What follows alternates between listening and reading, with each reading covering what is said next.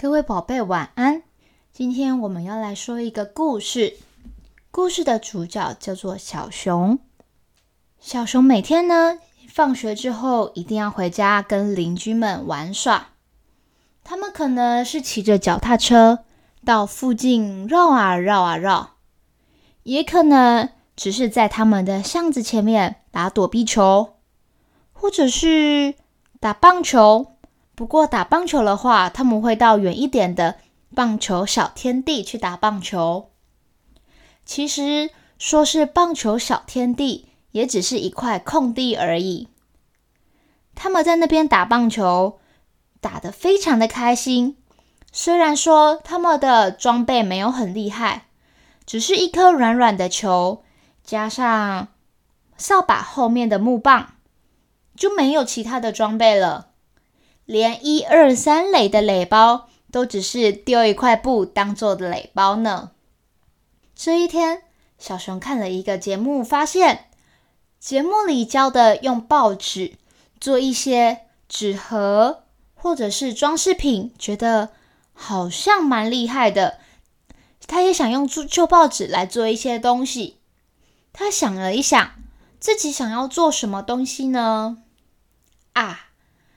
这么爱打棒球，不然来做一个棒球手套好了。他们平常打棒球也没有棒球手套可以用，于是他跟爸爸借了他那巨大又笨重的棒球手套。他跟爸爸说：“爸爸，你的手套可不可以借我？我想要用旧报纸来做一个一模一样的。”爸爸说：“哇，小熊，你怎么会有这个想法呢？”小熊说：“因为我想要做废物再利用啊，旧报纸还可以做成很多东西呢。我想要试试看做成棒球手套。”爸爸说：“好啊，来，棒球手套在这里，加油哦！”小熊拿了棒球手套开始试做，做了一个下午，两个下午，第三个下午，他的第一版棒球手套就做好了。他跟邻居再约去他们的棒球小天地打棒球。他趁这一次测试了他的棒球手套，发现其实还有一些地方需要加强，像接球的时候手其实蛮痛的。他想要在接的地方多铺一些报纸做加强。又过了一个礼拜，小熊完成了他的第二次的棒球手套。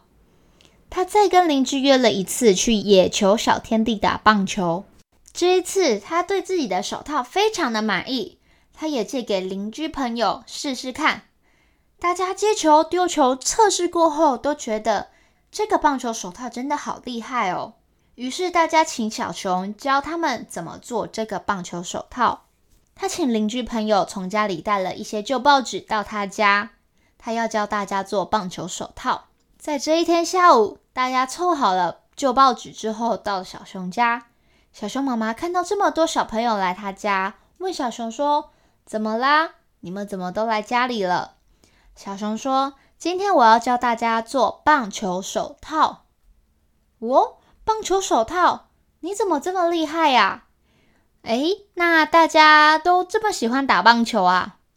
大家说：“对啊，对啊，对啊，阿姨。”你都不知道我们打棒球多厉害诶，你下次可以来看我们打棒球哦。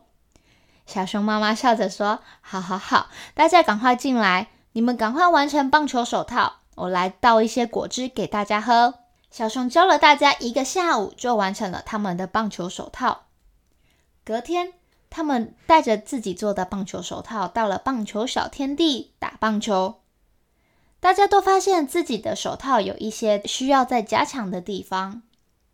大家回去加强完之后，又再次聚集到了棒球小天地，再一次打打看棒球，测试棒球手套的感觉。这一次大家都很满意，大家谢谢小熊，谢谢他教他们怎么做一个厉害的棒球手套。在这天回家的晚餐上，小熊跟爸爸妈妈分享了这一件事情。他跟爸爸妈妈说。这是我第一次当老师诶，我不知道我也可以当老师教大家怎么做棒球手套，我觉得很开心。这是我第一次被大家叫着老师、老师、小熊老师，这感觉好棒哦！小熊爸爸说：“小熊，小熊，你应该要感谢我一下吧？是我借给你我的棒球手套的哟。”小熊说：“对吼，我都忘记了，爸爸，你的手套还在我的房间呢。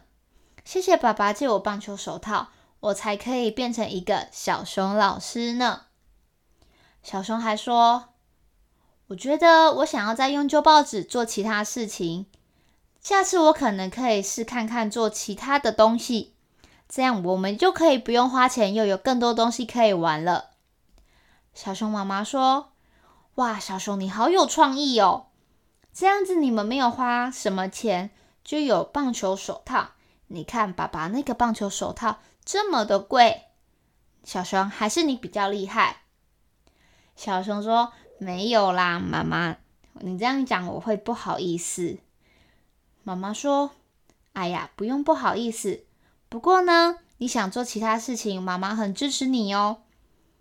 你可以有自己的想法，去尝试更多的事情，妈妈很开心的。”小熊在那天晚上就暗自下定决心，他要尝试更多他没有尝试的东西。或许有一天。他就可以真的变成小熊老师呢。好喽，各位宝贝，今天故事说完了，晚安喽。